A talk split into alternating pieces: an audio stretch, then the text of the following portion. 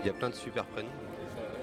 Francis en fait partie, je pense. Euh, Francis, ça m'évoque une chanson de Cœur de Pirate. Je connais pas Francis personnellement, mais euh, ça me fait penser à Francis Holm. Des choses assez, assez noires, assez, euh, assez sombres. Si ça évoque, je sais pas, un peu tout le monde, un peu n'importe qui.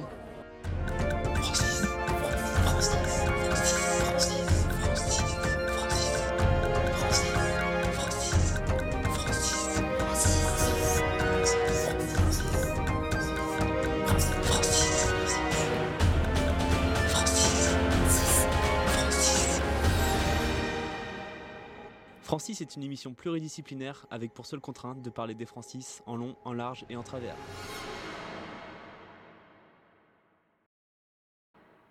Direction Étoile, prochain train dans une minute.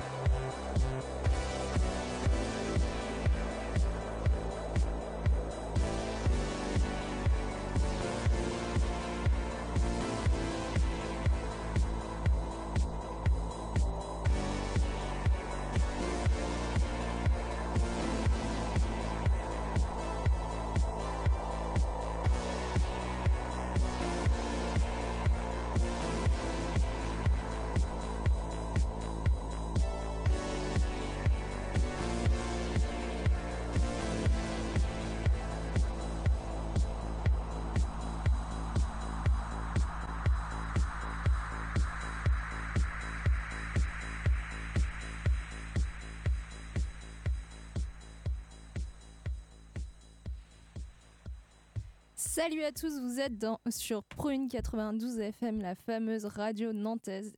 Et nous, nous sommes Francis, la fameuse émission qui parle de Francis en long, en large et en... Travers.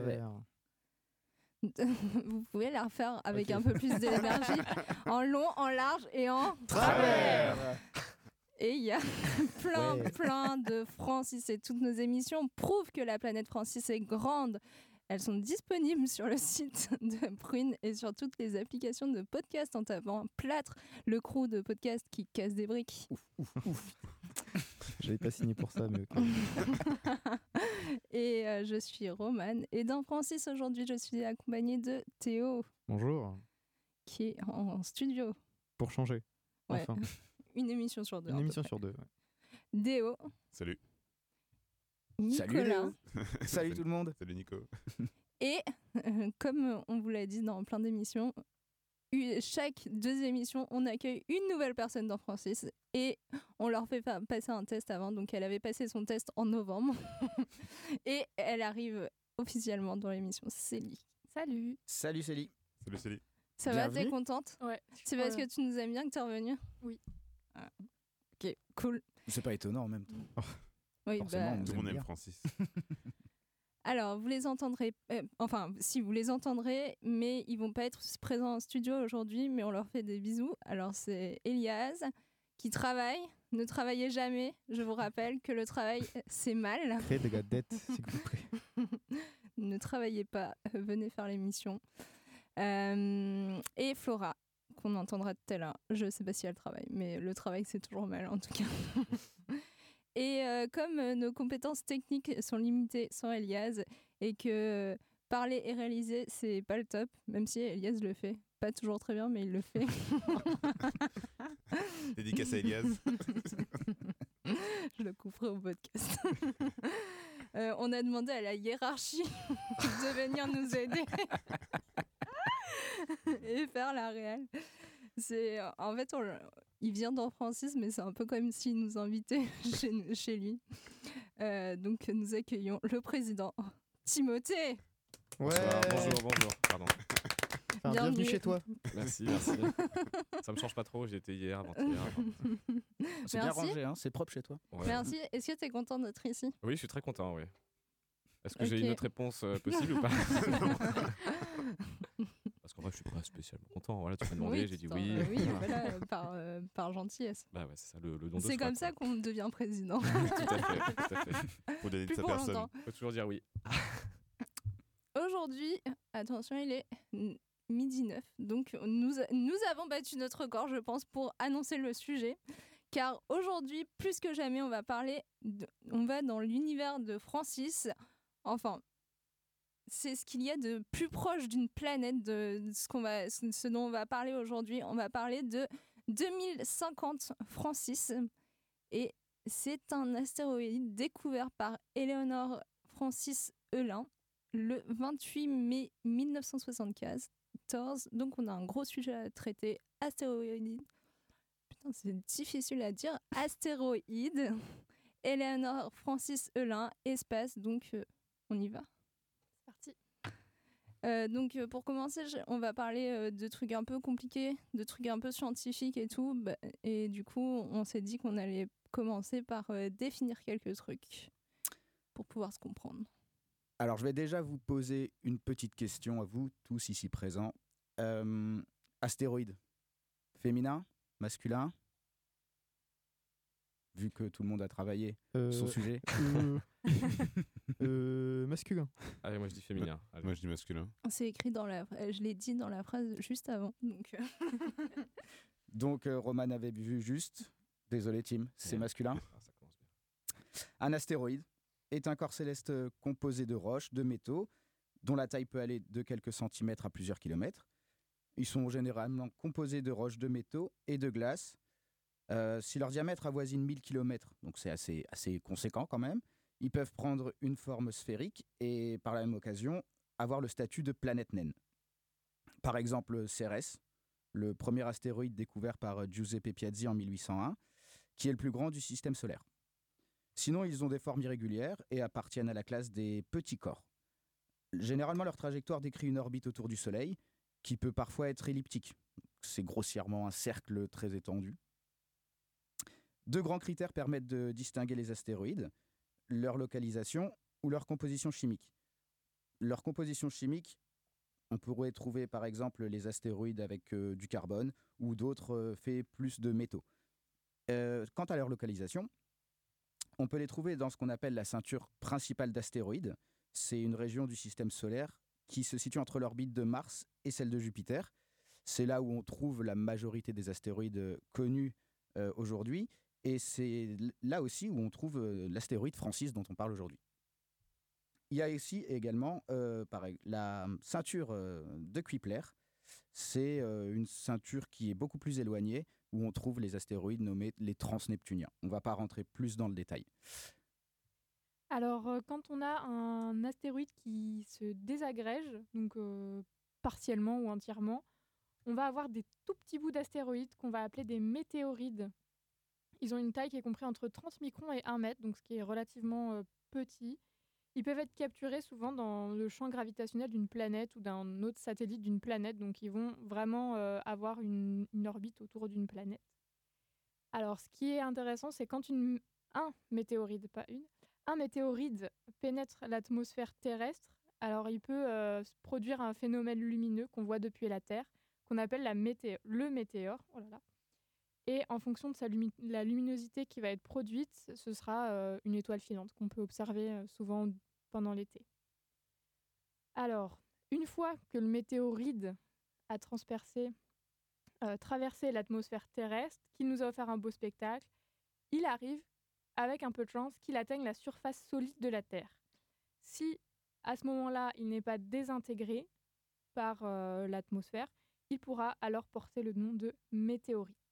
Là, c'est une météorite. Alors, on, va no- on peut noter aussi que euh, les météorites peuvent être euh, aussi, enfin, peuvent arriver sur d'autres planètes, sur d'autres corps célestes, d'autres astres. Donc, on peut euh, trouver des météorites sur Mars autant qu'on peut en trouver sur Terre. Est-ce que vous savez ce que c'est qu'un géocroiseur? Un vaisseau spatial. Évidemment. Très clairement. Crois que dans Star Trek, c'est un géocroiseur. Non, les géocroiseurs, en fait, euh, c'est une catégorie d'astéroïdes, en fait. C'est euh, pas un vaisseau spatial, mais en fait, ce sont des astéroïdes dont l'orbite croise celle de la Terre et donc qui sont potentiellement dangereux à cause des risques de collision. Il y a aussi euh, une distinction à faire entre astéroïdes et comètes. C'est le même type de corps céleste. Euh, la distinction euh, principale réside dans la forme de leur orbite. Celles des comètes, elles sont généralement beaucoup plus elliptiques et du coup leurs trajectoires peuvent les emmener aux confins du système solaire, mais en même temps leur permettre de passer très proche du Soleil. Ceci a pour conséquence euh, la sublimation, c'est le passage de l'état solide à l'état gazeux de leur noyau de glace, ce qui génère en fait une faible atmosphère et c'est ce qu'on appelle l'activité cométaire. En fait, une forte activité cométaire entraîne la présence d'une coma ou chevelure, ainsi que les deux traînées lumineuses qu'on appelle queue de la comète. Mais la plupart des comètes sont, peu actives et elles ne présentent pas forcément ce genre de caractéristiques. Ce qui fait en fait que la distinction entre comètes et, et astéroïdes est assez fine. Maintenant qu'on sait ce que c'est, pourquoi est-ce qu'on s'intéresse tant à l'étude des astéroïdes? Alors, les astéroïdes qui auraient été formés lors de la création du système solaire, et donc la plupart d'entre eux n'ont pas eu à vraiment souffrir d'une grande évolution géologique thermique ou orbitale. Donc, de par leur euh, petite taille, ces objets ont très vite évacué la chaleur originelle qui figeait ainsi leur composition de départ. Donc, l'étude de ces corps va nous renseigner sur les conditions initiales qui ont prévalu à la naissance du système solaire, mais également on peut étudier les météorites qui ont touché le sol terrestre, qui peuvent révéler que certains astéroïdes sont composés entre autres d'eau, donc initialement sous forme de glace, de matière organique, de métaux rares comme le palladium, le platine, le ruthénium. Et la rencontre entre la Terre et un ou plusieurs astéroïdes pourrait donc expliquer l'apparition de la vie sur notre planète et aussi euh, l'histoire de sa formation. Do you like asteroids, by the way? I mean, it's Oh, I been- do. I do. Uh, uh, I'm trying to think. Uh, my Rosh Shalom, um, I think, did I show you that? Yeah, the Rosh Shalom. Uh, uh, my husband even put it on a, a car for me, you know, or Otten. He did Otten too many years ago. These go back to the 70s. Uh, 76 for Otten and Rosh Shalom 78. So, you know, uh, they weren't really vanity licenses, but we were very proud. These were the first of a new classification of asteroids with orbits smaller than that of the Earth. Et on entend euh, Eleanor Francis Eulin, donc, euh, qui a euh, découvert l'astéroïde. Vous ne la connaissez pas, mais Eleanor euh, Francis Eulin est vraiment une chercheuse de l'ombre, enfin, pas qui n'est pas connue du grand public, et pourtant elle a découvert plus de 800 astéroïdes. En même temps, peut-être qu'on la connaît pas parce que les astéroïdes, tout le monde s'en fout. Ou peut-être parce que c'est dû à l'invisibilisation des femmes en sciences, comme de nombreuses femmes en sciences. Mais bon, on va, on va quand même rendre hommage à Eleanor euh, Francis. Ouais, c'est donc une euh, astronome américaine qui est euh, née le 19 novembre 1932 et elle est spécialisée dans l'observation des planètes mineures. Ça s'appelle le minor planet in English. Mais parce qu'on a- on part du principe où tout le monde est, est bilingue quand on écoute français, c'est pour ça qu'on met des extraits en anglais. Euh, arrivée, arrivée dans les années 60 à l'Observatoire Pal- Palomar, elle a commencé comme euh, géologue qui travaillait sur les météorites et euh, les origines des cratères lunaires. Et euh, Bah, du coup, euh, oui, ce- cela l'amène à s'intéresser aux objets près de la Lune et euh, particulièrement les astéroïdes, parce que même les, les astéroïdes, hein, euh, comme on elle a expliqué dans l'extrait qu'on a eu euh, il y a quelques secondes. ouais, elle est qualifiée comme euh, chercheuse, euh, chasseuse d'astéroïdes et en 1972, elle lance le PCAS. Palomar Planet Crossing Asteroid Survey. À l'Observatoire de Palomar à San, Fran- à San Diego, qui est un programme spécialisé dans l'observation des objets spatiaux ayant des orbites particulières et proches de la Terre. Elle observe et liste euh, alors ces astéroïdes à partir du 3 juillet 73 jusqu'à la fin du programme en 1995. C'est dans ce moment où elle observe et nomme notre cher Francis, ainsi que plus d'une soixantaine d'astéroïdes proches de la Terre. 2050 Francis fait partie de la ceinture principale d'astéroïdes et a une période de révolution de 1293 jours. Suite à cela, en 1995, elle crée et coordonne jusqu'à sa retraite en 2002 le NEAT programme Near Earth Asteroid Tracking du euh, Jet Propulsion Laboratory de la NASA. Ce programme a servi à informatiser et à programmer le repérage de géocroiseurs avec le télescope euh, GeoDSS situé sur un volcan de l'île Maui à Hawaï, puis après 2002 avec le télescope de Schmidt de l'observatoire du, du mont Palomar. Alors, on va écouter un extrait d'un reportage sur ce laboratoire qui a été diffusé en 1998 et où est interrogée Éléonore Eulin. C'est en anglais, désolé. Scientists consider Earth's near miss with an asteroid two weeks ago has added urgency to efforts to track potential planet killers that might be hurtling our way. And now asteroid watchers have a sophisticated new tool to identify a problem while there's still time to deal with it. Michelle Holden has this story. Eleanor Helene is what you might call an asteroid hunter. She has spent the last two decades peering into outer space looking for things that move, like asteroids and comets. As we find these objects uh, ever so much more close to the Earth, yes, it gets your attention. And what's getting Helene's attention these days is this. It's called a Near Earth Asteroid Tracking System, or NEAT. This is how it works. There's a camera on a telescope operating at the summit of Mount Haleakala on Maui. It captures wide sky coverage and detects extremely faint objects, and then sends those pictures back here to computers at JPL. From the NEAT system already, we are finding thousands of asteroids, and uh, roughly half of those are new, have never been seen before. And now, sitting at her computer, Helene is able to get the latest information from outer space, such as the day, date, position, and motion of objects. The NEAT system was developed here at JPL. It's getting worldwide attention because it marks the beginning of a new program that focuses on the discovery and tracking of comets and asteroids. Helene realizes people rarely think about the speeding chunks of rock and ice in space until there's publicity on incidents like the one last week.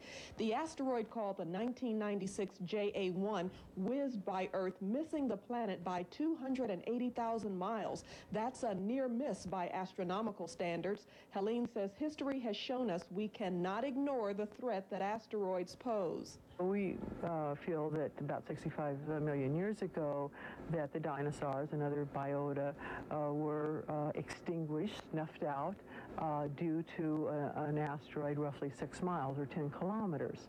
And we want to avoid having this happen to human beings. And technology like this will help ensure we're paying attention to outer space before it's too late. In Pasadena, Michelle Holden, KCAL 9 News. The NEAT system monitors the nighttime sky once a month for 12 months. Donc le NEAT system dont elle, euh, dont elle parle ici euh, a permis la découverte de 442 astéroïdes, géocroiseurs et de nouveaux objets du système solaire.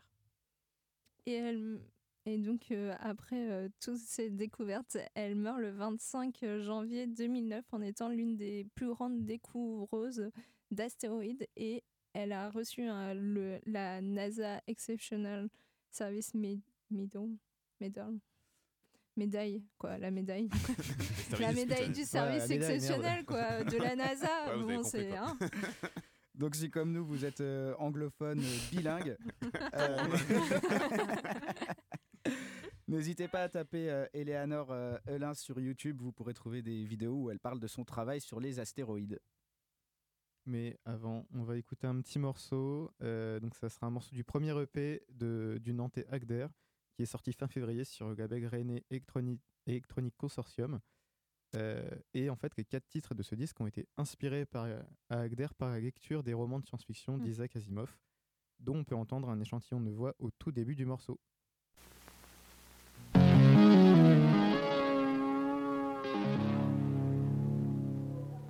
Like 11. Grow my mohawk, and you know, cut, cut me into a mohawk, and I started wearing, you know, I, I stole me a leather jacket, so I started hanging out, and I emptied my mohawk, then combs, liberty spikes, bristles, and I shaved my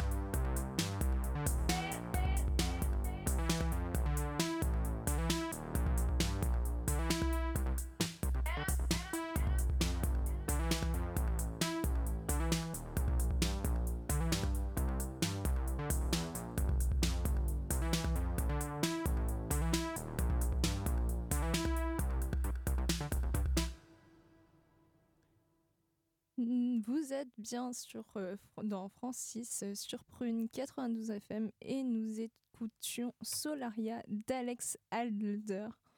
Euh, nous parlons de 2050 Francis, un astéroïde de la ceinture principale d'astéroïdes et plus largement d'espèces. Et depuis Yuri Gagarin le 12 avril 1961, de nombreux astronautes ont pu visiter l'espace.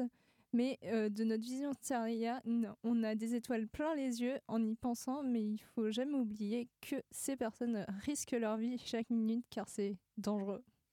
Et donc euh, Elias a décidé de nous partager euh, l'histoire de Dave Wolf.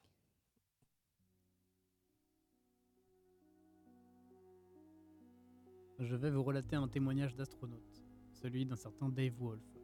En 1997, sur la station Mir, euh, Wolf et un de ses collègues russes travaillent à l'extérieur de la station spatiale. Il raconte l'obscurité totale, comment la Terre elle-même est, quand ils sont dans son ombre, un simple espace où les étoiles sont absentes. Il n'y a pas de poussière, pas d'air, rien qui ne diffuse de la lumière. Je le cite. Quand vous mettez votre bras dans l'ombre, vous le voyez s'enfoncer dans une obscurité totale. Il disparaît complètement. Nos deux mécanos d'espace se concentrent sur des réparations et au moment de rentrer, il y a un problème. Le sas est bloqué, il ne peut absolument plus s'ouvrir. Ils ont encore de l'oxygène, pas de souci de ce côté-là, mais ils sont à court de produits pour filtrer le CO2 de leur combinaison et l'empoisonnement au CO2, c'est quelque chose de très long et très douloureux. Commence par des migraines, puis des spasmes, mais enfin la perte de connaissance et la mort. Ils ont en gros 6 heures de réserve d'oxygène devant eux et de, produits à filtre euh, CO2. Ils cherchent une solution, tentent de réparer le sas, rien ne fonctionne. Ils savent désormais qu'ils vont mourir lentement en orbite dans cette obscurité totale. Mais une solution de dernier recours s'offre à eux. Ils doivent en fait euh, détacher les cordons qui les retiennent à la coque euh, de la station spatiale et la contourner entièrement pour rentrer par un autre sas dans une partie qui est, inoccupée de cette station spatiale. Mais comme un problème n'arrive jamais seul, ces fameux cordons alimentent le système de refroidissement de leur combinaison. Sans refroidissement, ils auront environ 5 à 6 minutes pour rentrer. La température euh, augmentant en flèche dans leur combinaison. Et euh, ce qui les ferait finalement bouillir vivants dans leur scaphandre. Puisque dans l'espace, euh, en fait, rien ne les protège du rayonnement solaire et du. Et donc ils n'ont plus le choix. Le choix du tout, les dés sont jetés. Ils débranchent leur cordon et se mettent en route. Ils ne doivent pas trop s'affoler, pas aller trop vite, ce qui les ferait surchauffer encore plus. Et petite surprise en bonus, euh, sans climatisation euh, dans leur euh, combinaison, la visière de leur casque elle se couvre de buée et ils doivent cracher dedans régulièrement pour faire des trous en fait, qui leur permettent de voir où est-ce qu'ils se dirigent. Ils arrivent à l'intérieur de la section abandonnée de la station Mir et doivent désormais attendre qu'on leur dépressurise le sas pour rentrer tout en s'impatientant et en suant dans leur combinaison. Wolf raconte qu'avant de perdre connaissance, une des dernières choses qu'il a vues en crachant dans sa visière, c'était l'image de sa famille. Pas tant que sa vie est défilée devant lui, mais en fait il avait séjourné dans cette section abandonnée de la station euh, quelques, quelques temps auparavant, et il avait laissé quelques photos scotchées au mur. Donc voilà, ils, fini- ils finiront par réussir à rentrer en sécurité, mais vraiment in extremis. Les deux astronautes là, ils sont toujours vivants, mais ils ont eu, euh, on peut dire, très très chaud aux fesses. Et même si voilà, cette petite histoire n'a pas l'air euh, très impressionnante racontée comme ça, euh, elle est vraiment, elle doit être vraiment euh, assez atroce à vivre. Donc je termine avec une petite citation de l'astronaute Luca Parmitano, un astronaute italien qui euh, clôt un article qu'il a écrit en 2013 après qu'il ait échappé de peu à la mort lorsque pendant une sortie spatiale une valve de sa combinaison a lâché et donc il s'est retrouvé à deux doigts de se noyer tout seul dans l'espace dans le liquide de refroidissement qui avait rempli son casque. Il nous dit que l'espace est une frontière rude et inhospitalière et les humains sont les explorateurs, pas les colons. Que la compétence des ingénieurs et la technologie qui entourent les astronautes font paraître les choses simples alors qu'elles ne le sont pas. Et peut-être que parfois les humains ont tendance à l'oublier et il vaut mieux ne pas l'oublier. On va terminer par l'écoute de la fin du morceau Ada du Nantes Solaris qui sera ce soir en concert au Jardin C sur l'île de Nantes, boulevard de la Prairie au Duc et c'est à 20h.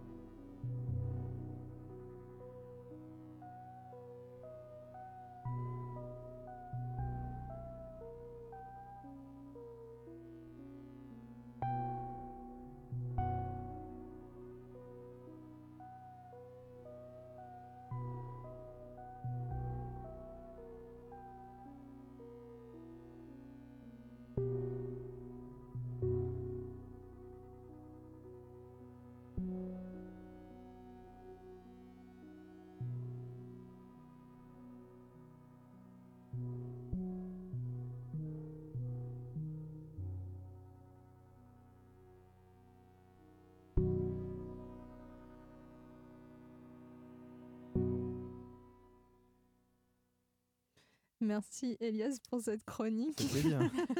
Bah, pour justifier quand même, euh, Elias euh, a rappelé que c'était pas forcément joyeux, mais rappelle aussi que nous, ne sommes, se- nous sommes seuls dans l'univers.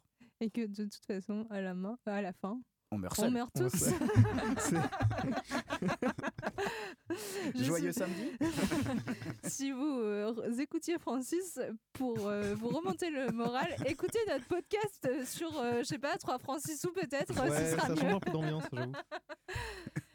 Euh, la dernière fois, Célie était venue pour nous parler de, de prix Nobel, tout ça, et du coup, euh, elle s'est posé la question s'il y avait des prix Nobel. C'est ça, tu t'es posé la question si t- s'il y avait des prix Nobel d'astronomie.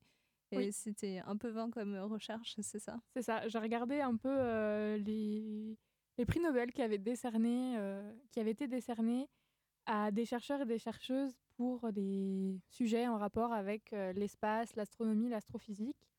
Alors, est-ce que, à votre avis, on estime à combien le nombre de prix Nobel qui ont été décernés pour euh, ce type de sujet? 5. Oh. Waouh. Chips, monsieur le président. Il a osé. J'ai peur de rien, moi.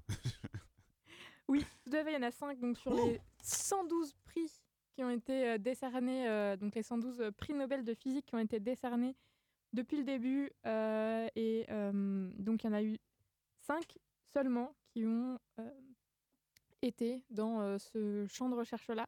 Donc le premier a été en 1936, donc euh, pour la découverte des radiations cosmiques. Le second en 1974, donc pour les, un peu pour euh, les observations, les inventions, euh, tout ce qui était l'astrophysique, les techniques de synthèse, tout ça.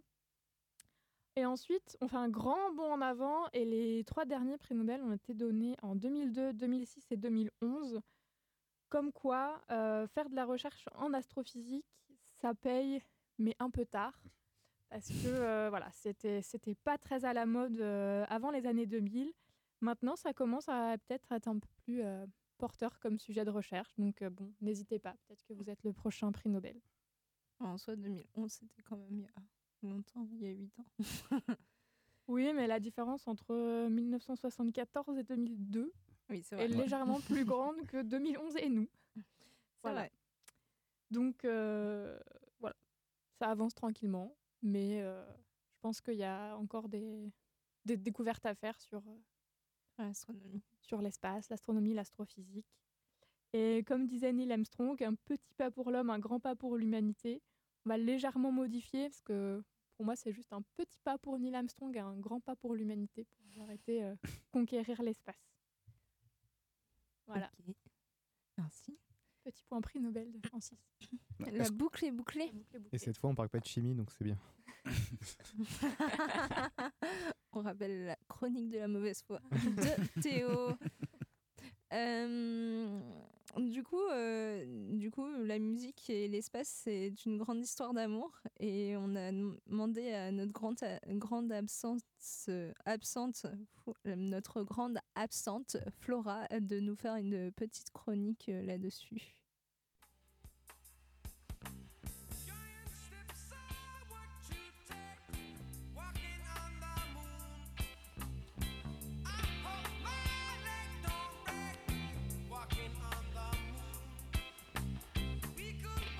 Si vous voulez dresser la liste de tous les morceaux qui parlent d'étoiles, de lune, des planètes, bref, de l'espace, je peux vous assurer qu'il y a de la matière. C'est donc une sélection tout à fait arbitraire et subjective que je vous propose ici. Mais quand on commence à s'éloigner de la Terre, c'est souvent sur la Lune qu'on atterrit en premier. En 1939, Charles Trenet nous chante par exemple Le Soleil a rendez-vous avec la Lune, ou la rencontre irréalisable entre la Lune et le Soleil. On peut imaginer que Trenet nous raconte de façon imagée le rapprochement impossible entre un homme et une femme. Un peu plus tard, dans les années 70, les références à l'astre de la nuit sont également régulières. On pense rapidement à l'album emblématique de Pink Floyd, Dark Side of the Moon. Mais ici, il est plutôt question de thèmes comme la guerre, le pouvoir de l'argent ou les vices des hommes. Le titre est en fait une référence à la folie comparée à l'immensité de l'espace. En 1970, le groupe anglais de rock progressif Soft Machine offre également 20 minutes d'envolée psychédélique avec leur morceau phare Moon in June. Changement de style, en 79 sort le tube et le morceau le plus reggae de Police, l'indémodable Walking on the Moon que l'on écoute en ce moment. Dans une interview, le chanteur Sting aurait indiqué que le morceau avait été inspiré par une ex-petite amie, car comme il le dit si bien, être amoureux, c'est comme être soulagé de l'apesanteur. Et justement, l'amour et les références à l'espace font souvent bon ménage. En 1964, Frank Sinatra nous offre l'interprétation la plus connue de Fly Me to the Moon, écrite par le compositeur Bart Howard. Ce titre romantique devenu un standard de jazz nous propulse dans les étoiles. Lou lui, ne s'arrête pas à la Lune, mais envoie carrément d'autres satellites tourner autour de la Terre, et pas n'importe lesquels, des Satellites of Love, morceau issu de son fameux album de 72, Transformer. On fait un plongeon jusqu'aux années 2000 avec les Anglais de Muse, qui nous parlent d'amour à en devenir fou sur leur titre Space Dementia. À l'origine, c'est une expression utilisée pour décrire le trouble ressenti par un astronaute parti trop longtemps dans l'espace.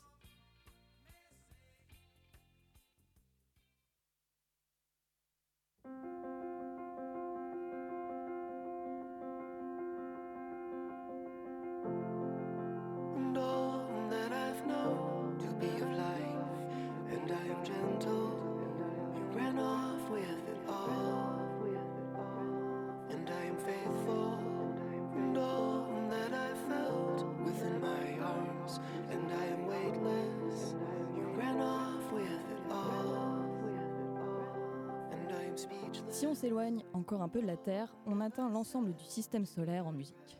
En 2017 sort ainsi l'album Planétarium, dont l'on écoute le titre Mercury en ce moment même. En 17 morceaux de pop symphonique et contemporaine, un hommage est rendu à chaque planète de notre système. Ce projet ambitieux, qui fut précédé par une série de concerts cosmiques avec projection géante de l'univers sur scène, on le doit au chanteur multi-instrumentiste Sufjan Stevens, à son batteur James McAllister, à Bryce Dessner du groupe The National et au compositeur contemporain Nico Mully. S'il y a une planète de notre système dont on entend souvent parler en musique, c'est bien Mars. Et impossible ici de ne pas citer David Bowie, qui nous a gâtés musicalement sur le sujet de l'espace.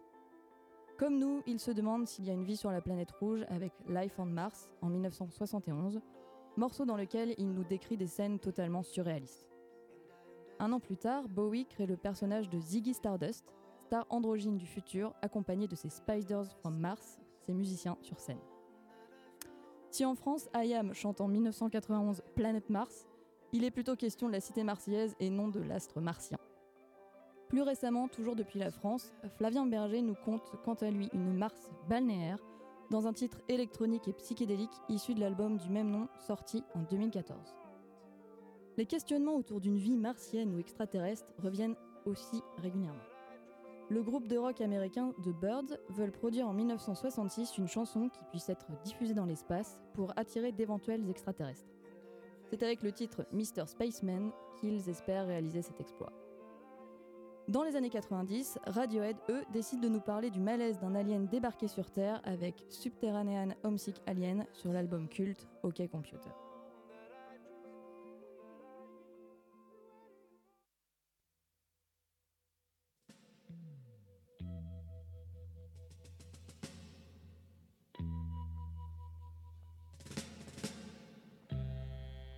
Control to Major Tom.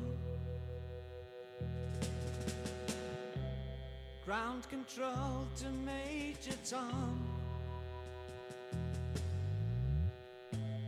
Take your protein pills and put your helmet on.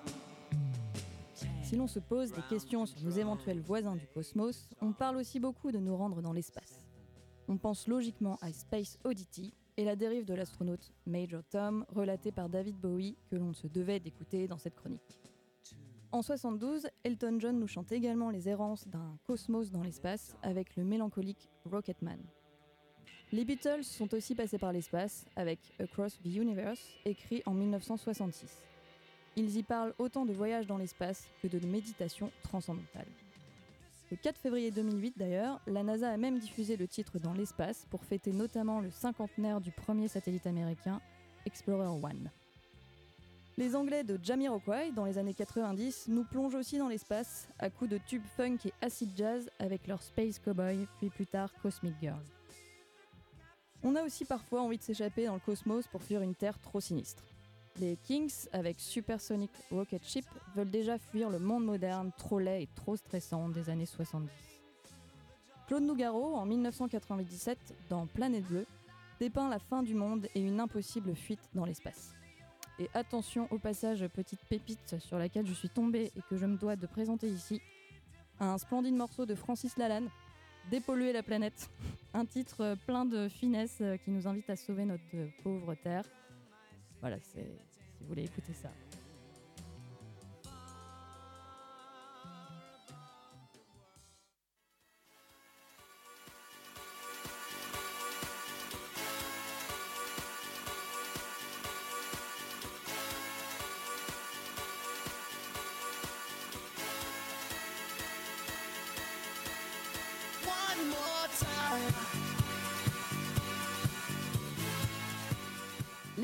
Reste une source d'inspiration que l'on retrouve dans tous les styles musicaux, et je n'ai même pas ici abordé le cosmos en musique classique ou euh, expérimentale. C'est un thème récurrent euh, également dans les musiques électroniques. Le compositeur Jean-Michel Jarre est précurseur en la matière. Les concerts de ce dernier ont été à de nombreuses reprises euh, l'occasion de rappeler sa, sa fascination pour la conquête spatiale. L'exemple le plus marquant est sans doute son concert géant de Moscou en 1997, au cours de cette célébration des 850 ans de la capitale de la Russie, Jean-Michel Jarre fait profiter au public d'une liaison audiovisuelle avec les deux occupants de la station Mir. Ces derniers expliquent alors que la musique de Jarre est un peu la leur, c'est-à-dire la space music, rien que ça. Toujours dans la musique électronique, toujours en France, Daft Punk, pour leur deuxième album Discovery en 2001, ont illustré chacun de leurs clips par un film d'animation se déroulant dans l'espace. Ces courts-métrages sont réalisés par Leiji Matsumoto, dessinateur japonais de manga et anime, connu également pour avoir créé l'univers de Capitaine Albator, le pirate de l'espace. On chante et on compose donc beaucoup sur l'espace et on a même voulu intégrer ces sons en musique. Lors du Discard Day de 2014 est sortie une compilation du nom de Space Project. On y retrouve de véritables sons de l'espace enregistrés par Voyager 1 et 2 dans les années 1970, que plusieurs artistes comme Beach House, Mutual Benefit ou Youth Lagoon ont intégré dans des morceaux originaux. Ces sons de l'espace, ce sont en fait des fluctuations du rayonnement électromagnétique dans la magnétosphère des planètes, des lunes et des gros astéroïdes. Et la magnétosphère, c'est en fait la région de l'espace entourant la Terre dans laquelle est confiné le champ magnétique terrestre. Mais je ne m'embarque pas plus dans des explications scientifiques, on se quitte sur un morceau issu de l'album Space Project, Saturn Song, euh, du groupe de Dream Pop Beach House. Essayez d'y retrouver quels sont les sons qui viennent de l'espace.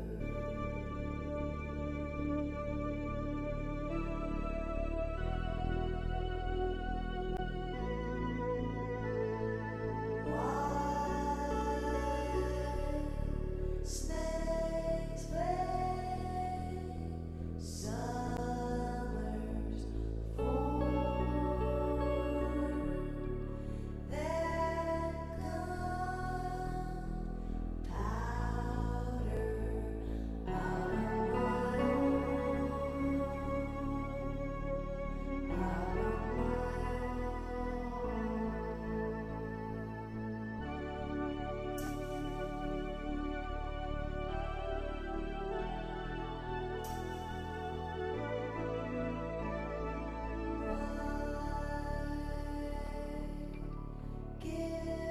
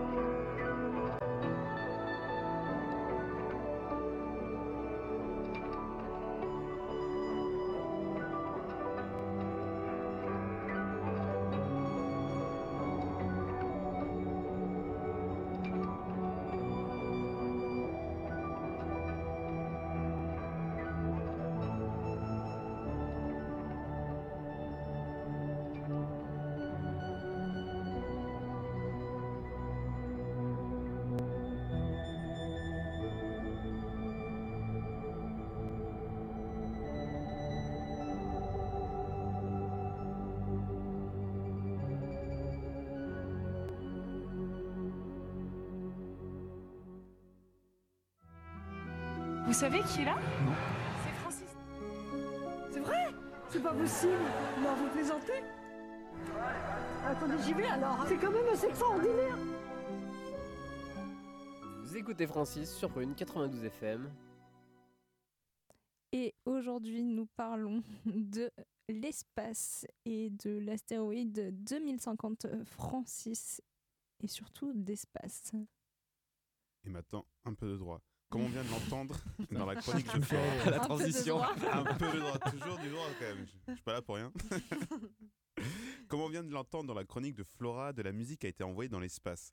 En effet, le 5 septembre 1977, décollent les sondes jumelles Voyager 1 et 2 dans le but d'étudier les planètes externes au système solaire. À leur bord, en plus des multiples appareils d'observation, se trouve un disque doré, The Voyager Golden Records. Cet objet de 30 cm de diamètre contient de nombreuses informations sur la Terre et l'humanité pour en former des intelligences art extraterrestres susceptibles de croiser les sondes. Pour leur montrer de quoi nous sommes capables musicalement parlant, une playlist leur a été spécialement concoctée. Sur la trentaine de morceaux, on y retrouve du rock avec Chuck Berry, du jazz avec Louis Armstrong, des sons traditionnels de différents continents et beaucoup de musique classique avec Stravinsky, Bach ou Beethoven. Mais en plus d'envoyer des notes de musique dans l'espace, ces missions ont l'inconvénient d'y laisser pas mal de déchets. En 2018, on dénombrait euh, pas moins de 150 millions de déchets qui pèseraient ensemble 7000 tonnes, soit le poids de la tour Eiffel ou à peu près 800 000 Elias. Sur 4500. J'aime bien cette euh, unité de mesure. c'est vraiment intéressant comme ça. on peut- Euh, sur 4000, euh, On, 4500 on satellites. prévient que Elias n'est pas très grand. Non, ni très lourd. Mais quand même 800 000 Elias dans l'espace, ça fait beaucoup. Sur 4500 satellites en orbite, deux tiers ne sont plus en activité. Par exemple, le premier satellite français, lancé en 1965, se trouve toujours dans le ciel alors qu'il ne sert plus à rien. Dans l'espace, les objets vont 11 fois plus vite que des balles de mitraillette. Alors imaginez l'état des satellites après quelques années en orbite, ou l'état d'Elias après quelques années en orbite. Déjà, Agatha Delias après trois bières, euh, c'est. Si rien n'est fait pour récupérer les déchets et limiter leur dispersion dans l'espace, une réaction en chaîne risque d'arriver prochainement. C'est le syndrome de Kessler. Les débris vont ensuite se percuter les uns aux autres, engendrant d'autres débris qui se percuteront à leur tour et ainsi de suite. Si cette réaction en chaîne se produit, elle créerait autour de la Terre une enveloppe de débris qui rendrait impossible les voyages dans l'espace. C'est pourquoi il faut maintenant réfléchir à une obligation pesant sur les États qui envoient des satellites dans l'espace. Cette obligation prendrait la forme d'un traité international contraignant les États à réduire drastiquement leurs déchets lors d'envoi de, de missions spatiales et de récupérer leurs appareils hors service. Cette convention ferait partie d'un corpus juridique qu'on appelle le droit de l'espace, qui fait lui-même partie du droit international public. C'est un ensemble de règles juridiques régissant les relations internationales entre les États et les organisations internationales. Le problème avec ce droit, c'est qu'il dépend de la bonne volonté des États, car en théorie, il n'y a pas de pouvoir supra-étatique qui imposerait ces, décisions à tous les pays. C'est-à-dire que chaque État est libre de signer ou non une convention. C'est pour ça que les USA ont pu librement se retirer des accords de Paris sur le climat. Donc on voit bien ici la difficulté, c'est que chaque État partie à une convention doit y trouver son compte. C'est pour ça que ce droit paraît plutôt faible du fait des nombreux compromis. Pour ériger le droit de l'espace, ce fut plutôt facile, contrairement à la COP21, car il y avait peu d'États capables de lancer des missions spatiales. Donc très vite, après l'envoi du satellite Sputnik en 1957, commencent les premières négociations pour régir l'espace. Ainsi, le premier traité est signé en 1967. Il porte sur les principes régissant l'activité des États en matière euh, d'exploration et d'utilisation de l'espace euh, extra-atmosphérique, y compris la Lune et les autres corps cé- célestes, ou plus simplement traité de l'espace.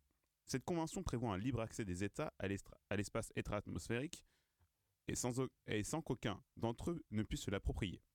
Aussi, il interdit la mise en place d'armes nucléaires ou toute forme d'armes de, destruction massive sur l'orbite de la Terre, sur la Lune ou tout autre euh, astre céleste. C'était plutôt rassurant du temps de la guerre froide.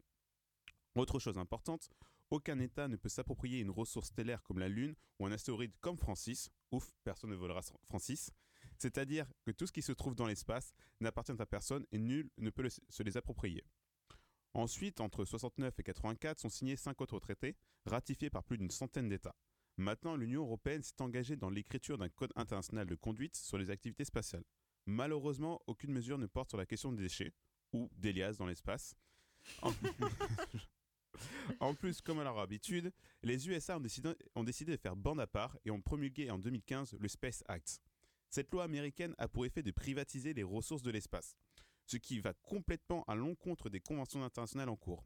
Le Space Act permet désormais aux compagnies américaines non seulement de prospecter l'eau et les métaux des astéroïdes et des planètes, mais aussi de les extraire et de les vendre.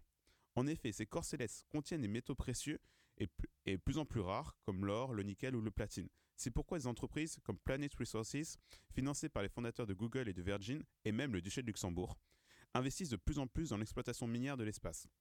Donc si un jour ils arrivent à leur fin, peut-être que notre petit astéroïde Francis sera exploité par une méchante entreprise américaine. C'est pourquoi je propose maintenant de lancer une plateforme de financement participatif pour que notre émission achète l'astéroïde en question, Francis, pour le sauver de l'exploitation minière et le ramener aux 20 ans de prune pour le Super Bowl. Qui est chaud. Faites des Et dons, pour la soirée Francis le, J'allais donner la date, mais. Le- le La date. Suspense. Suspense pour le 9 mai. Qui est chaud du coup pour amener notre petit astéroïde. Ouais, on on peut l'acheter maintenant. On peut faire ça. Si on devient américain. Oh non. Non. Ah non, non, non, non, non. Non, par contre, moi, je deviens pas américaine.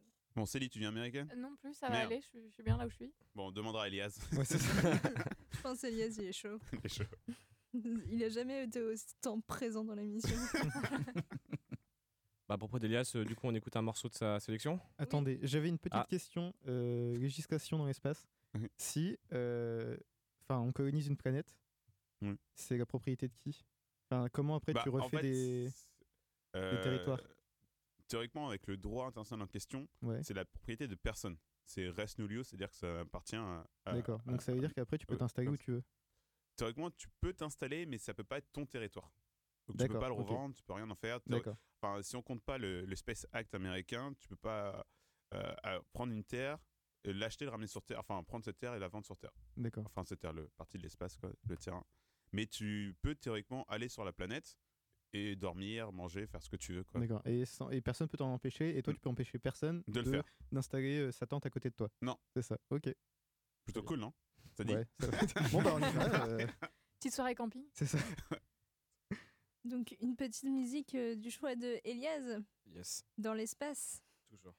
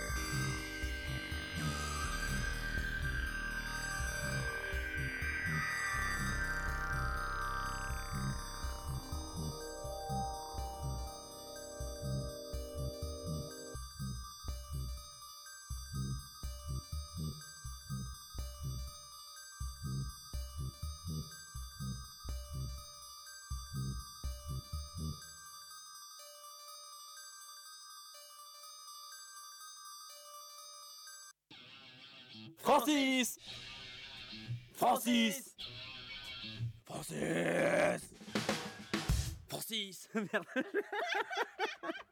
Bah du coup vous êtes sur Prune 92 FM. Et nous écoutions Passing Neptune, morceau de musique électronique euh, ambiante sorti par le berlinois Moritz Federlein, alias Solar Orbiter.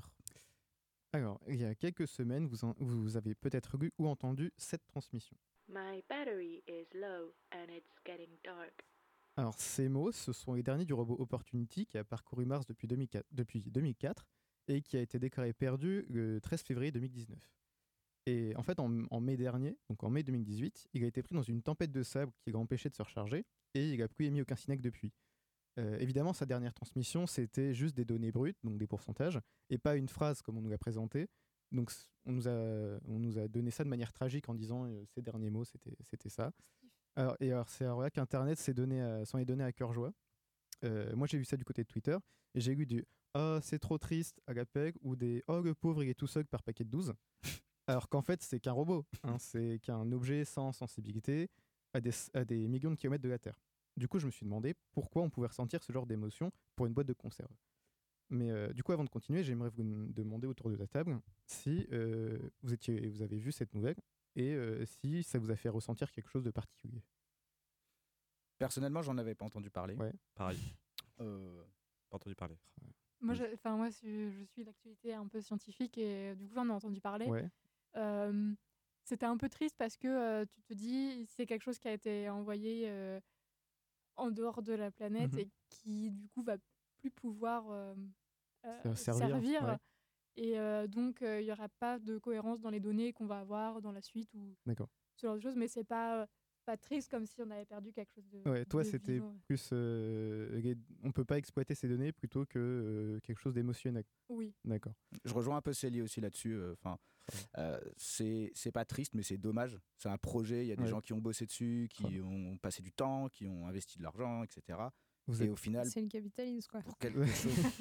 non, mais êtes- même les gens qui ont bossé, ils y ont passé du temps. Enfin, ils ont, ils ont travaillé. Enfin, eux, ils doivent être, ils doivent être Vous assez. ils doivent mais être dead, vous quoi. êtes tellement pragmatique. Vraiment, c'est genre, oh, bah dis donc, les données, machin et tout. Moi, je suis juste triste parce que euh, souvent, ces objets-là, ils ont un tweet, un Twitter, et du coup, bah, il pourra plus tweeter. Oh. et bah, ou même, en fait, ou alors vous avez peut-être ressenti ça pour des objets que vous avez perdus ou cassés ou ce genre de choses. Non plus. Ou alors vous êtes juste tous pareil des machines sans émotion. Aidez-moi. Je sais pas, il y a- Peut-être mon premier MP3. Ouais. Est-ce que t'as vraiment t'as, t'as ressenti un déchirement quand il est mort euh? Bah, je pense qu'il y avait des petits sons en fait. Genre comme Black Eyed Peas. Quand je me dis merde, c'est perdu à vie, je vais devoir le retélécharger en Je ne vais jamais pouvoir réécouter Black Eyed Peas. Il était uniquement dans mon MP3. Il C'est un n'existe son pas ailleurs. unique. Ils l'ont enregistré pour moi pendant que j'étais en train de. enfin bref. Du coup, cette réaction vers un robot, c'est pas la première fois que ça arrive.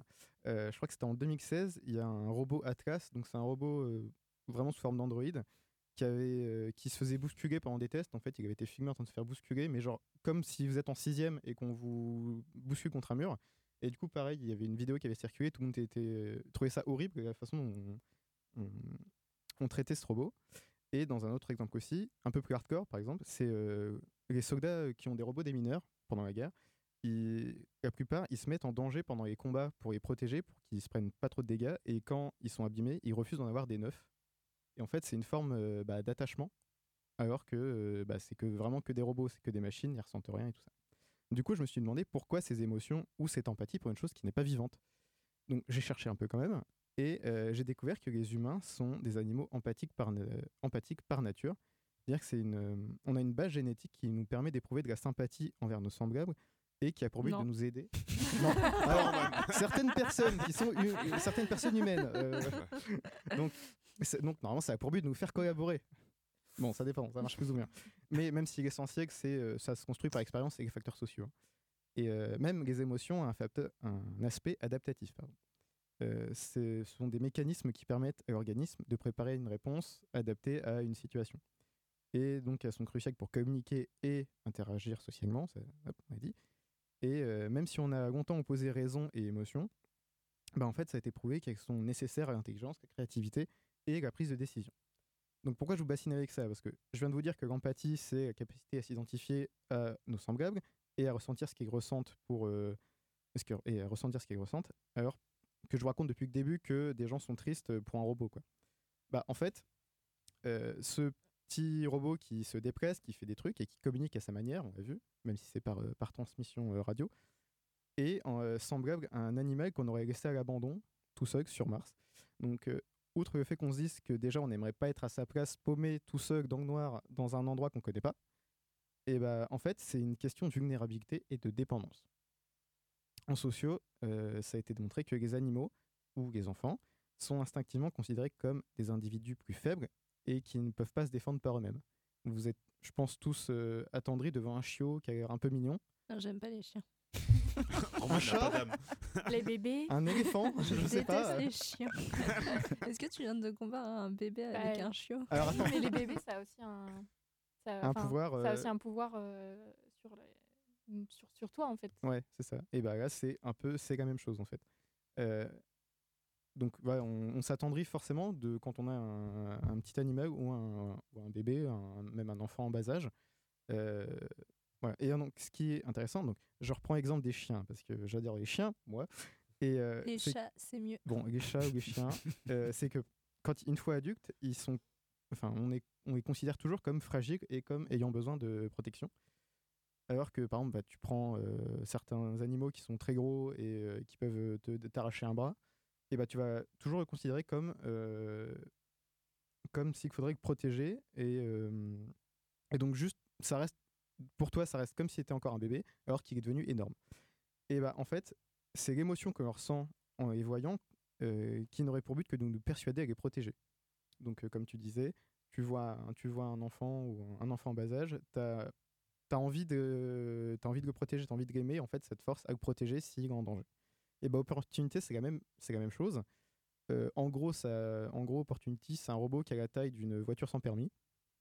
Mais en fait pour notre cerveau c'est comme c'est comme si c'était un gros bébé, du coup on a la réaction de vouloir le protéger, mais comme il est perdu, bah, on peut pas. Et euh, du coup on est triste. Enfin, en tout cas, certaines personnes qui ne sont pas ultra pragmatiques, comme autour de cette table, euh, voilà, on, rens- on, on ressentit cette émotion, donc une volonté de protéger, mais on peut pas, du coup les gens étaient très tristes en disant bah, il est perdu, machin, alors qu'en fait pour le robot ça change rien, il, il restera là, il est, il est pas mort, il est pas vivant. nuance. Voilà, donc maintenant, vous savez. Et euh, juste pour vous, enfin juste pour vous dire, j'ai rien. Euh, donc ça, c'était une machine euh, qui ressemble à un, un petit tank entre guillemets. Mais une fois qu'on aura, aura des machines qui vont réagir aux émotions humaines, là, ça va peut-être se compliquer.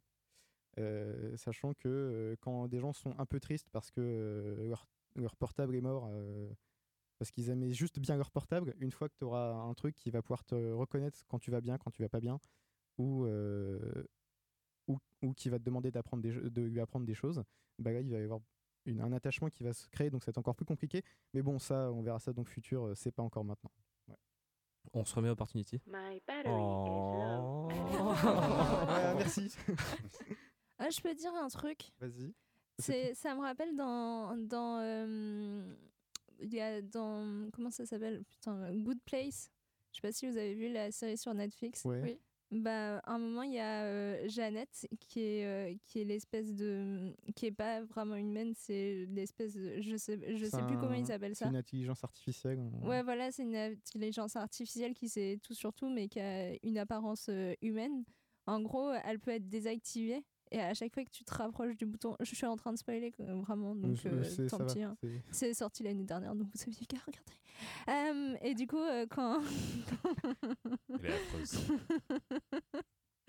du coup, euh, du coup bah, en gros, euh, quand, tu, quand, elle, euh, quand il se rapproche euh, près du bouton pour la désactiver, elle essaie de. Elle, au début, elle est là, oui, il faut me désactiver parce que voilà. Et Mhm. dès que tu te rapproches du bouton pour la désactiver, elle dit Non, s'il te plaît, ne, ne me désactive pas et tout. Et du coup, ça me faisait penser à ça que du coup, ça. elle, elle, euh, vraiment, elle est sur ce truc C'est d'attachement. ça. euh, ouais. voilà. En fait, elle essaie de, de te faire culpabiliser, en fait, euh, Ouais. de, faire du mal. Bah, c'est c'est à peu près la même chose. Mais c'est pas parce qu'on crée des robots qui ont une forme humanoïde et on crée des, des, petits, euh, des petits rovers qui vont sur Mars et qui ont euh, euh, quatre, quatre pieds avec des roulettes pour marcher et que ça ressemble à un animal de compagnie qu'on peut ou qu'on pourrait avoir. Et euh, donc on va euh, projeter un peu, euh, bah, on imagine notre chien, notre chat euh, Mm. être Ouais. ce robot, Mais tout tu- simplement. Mais tu, tu vas toujours t'attacher à un objet, euh, je sais pas si, un objet matériel. Enfin, dire si tu es quotidiennement avec un objet, par exemple, tu as tendance à t'attacher à un truc. Par exemple, chez toi, tu as forcément euh, des objets que tu gardes, euh, qui n'ont pas forcément d'utilité même, mais que tu gardes quand même près de toi. Et bah, c'est à peu près la même chose. Mais tu vas garder ces objets en fait parce que tu as eu une, une expérience avec quelqu'un, Mhm. avec une véritable personne qui va te rappeler en fait, enfin l'objet va te rappeler ce que tu as pu vivre avec certaines personnes et c'est peut-être pour ça aussi que tu t'y attaches et que tu Ça, veux les garder. C'est une partie aussi du. Quand tu projettes ton souvenir dans un, Ouais, dans un objet, il y a ça. Alors, ça, c'est vraiment aussi une partie. Et après, tu as l'autre partie où vraiment, faut plus un truc qui bouge un petit peu, quoi. Parce que sinon, si c'est juste inanimé, on s'en fout. Mais, mais voilà, après, euh, bah, en fait, c'est un truc à suivre, je pense. Parce qu'on va forcément avoir des problèmes comme ça, des, des attachements. Bah, quand on va se rapprocher, euh, comme tu disais dans The Good Place, d'un d'un Android qui va être humain et qui va te dire euh, non, non, mais me désactive pas, tu vas croire que c'est une vraie personne, alors que pas du tout. Et il sentira rien et ça il fera. C'est comme le, le Flurby, c'est- ça s'appelait Flurby, Flurby. le- que, que t'avais quand t'étais petit, qui était insupportable, mais tu l'aimais bien quand même. Ouais, c'est la même chose. ne pas faire mourir son Tamagotchi surtout. Ouais, aussi. Ouais. Ah oui, un Tamagotchi aussi. Voilà, on Musique écoute de la Ouais, musique. bah, musique, Merci Elias ouais. de choisir la musique à notre place. Allez, c'est parti.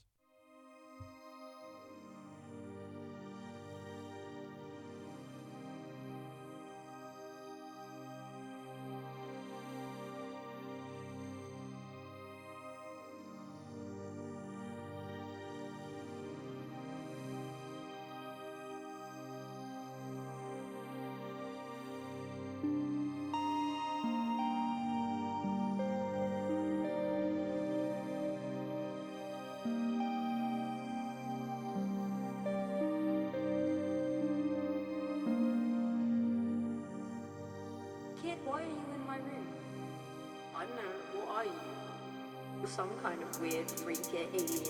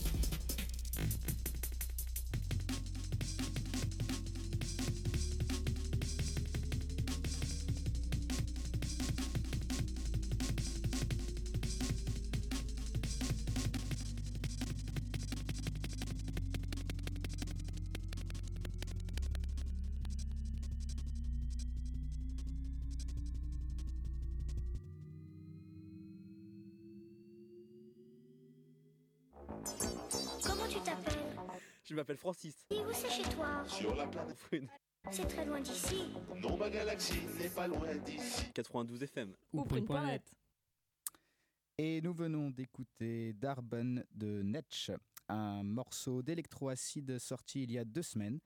On pourrait dire que c'est de la recherche pour proposer la musique qui sera la bande originale de la colonisation de masse de l'espace par les entreprises dirigées par les robots où on aura implanté les consciences de Jeff Bezos et Elon Musk. Une vision de grand fer à peu près.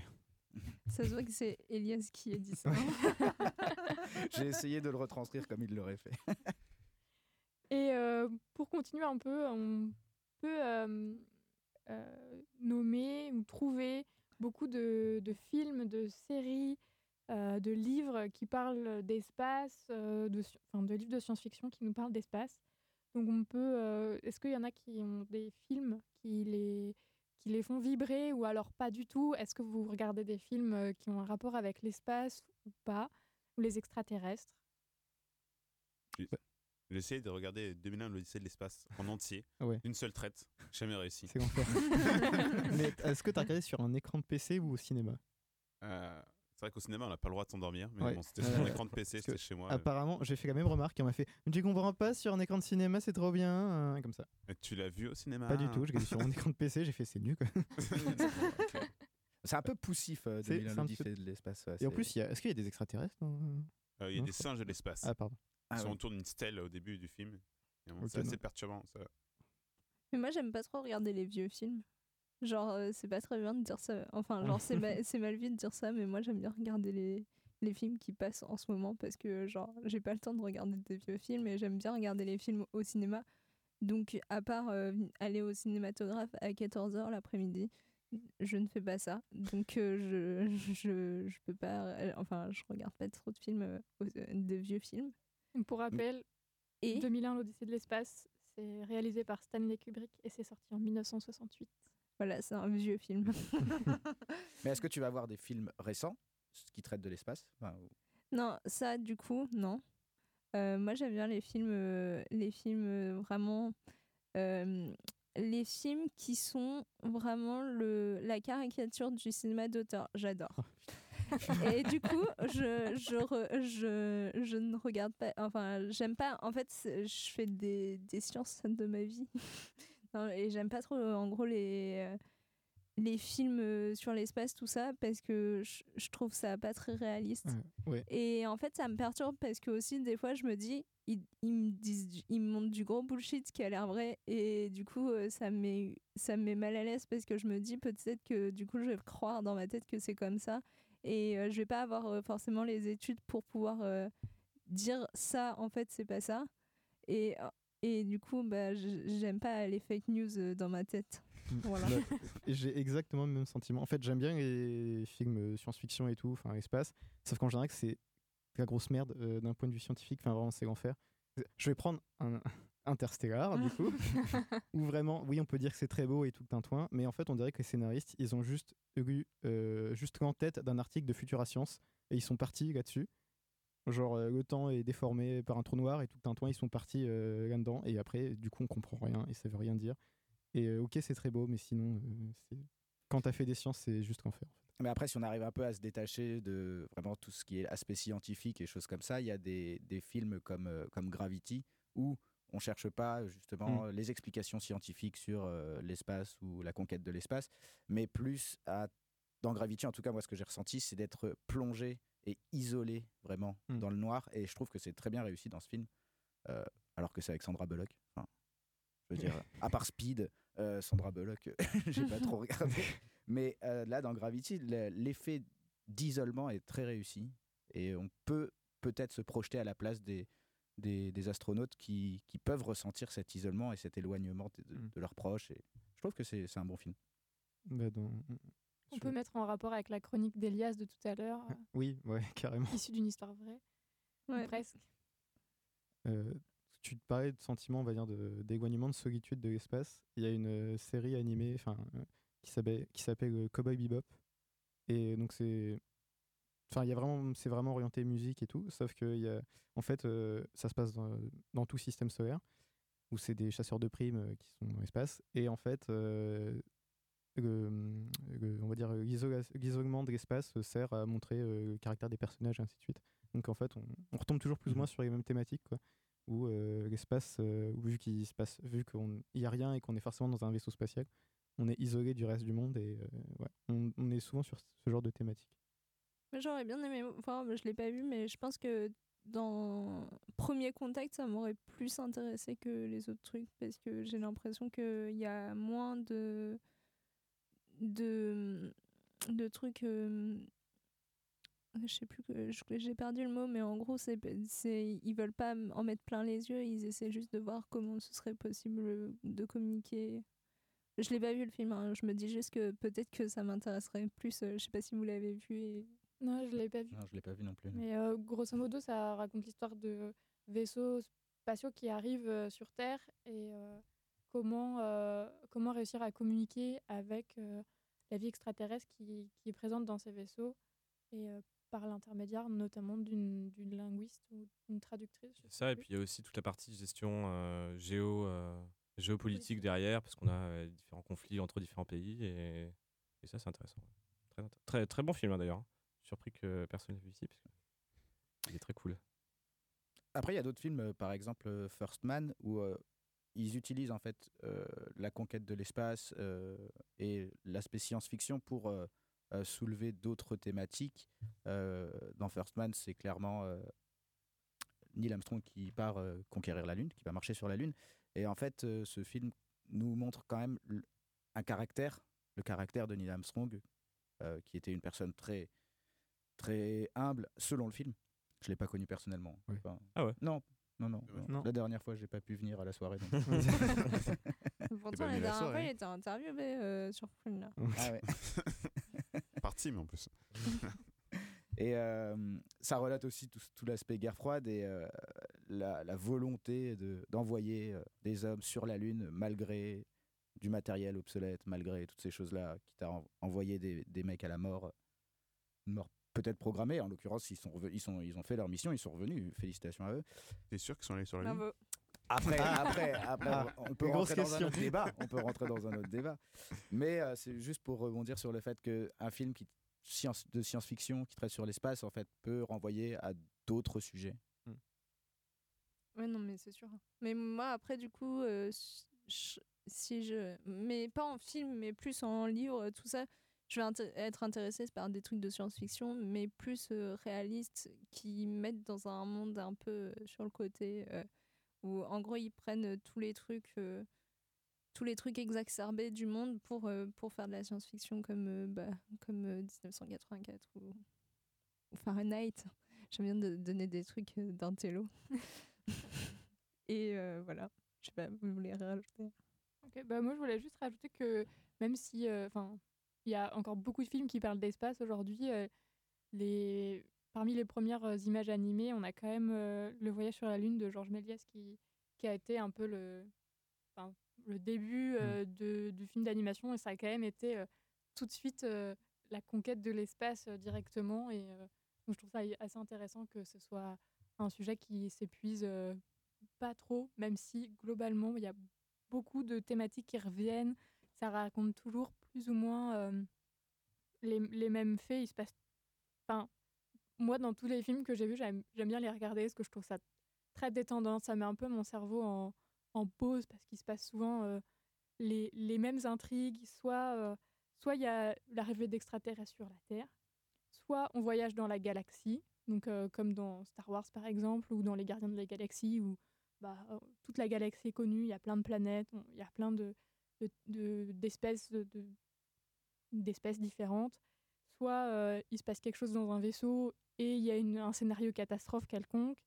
Euh, soit on va visiter une seule planète, comme par exemple euh, seul sur Mars, ou pas beaucoup d'autres choses qu'on a visitées, mais je trouve ça très, très détendant comme, comme genre de film comme je suis pas très calée en science-fiction, bah, ça me.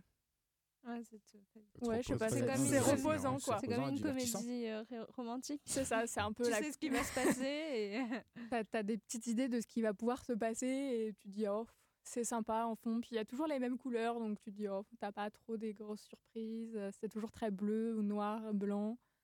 fois un peu rouge quand on va sur Mars.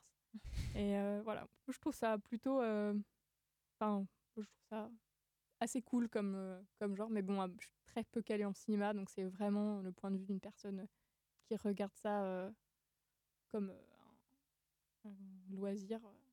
Mais après, tu parlais de dessin animé, je pense que. hum, Enfin, sur des trucs euh, de dessin animé, tout ça, c'est. Enfin, j'ai pas, j'ai pas de référence en tête, mais je me dis que je serais moins euh, en mode de. Enfin, si c'est bien, si c'est bien dessiné et que c'est un truc, un côté plus imaginaire, tout ça, et plus euh, conte, en fait. euh, Enfin, je trouve que c'est inépuisable aussi comme, euh, comme sujet. Et surtout, il y a Wally quand même. Ah oui, un- c'est vrai.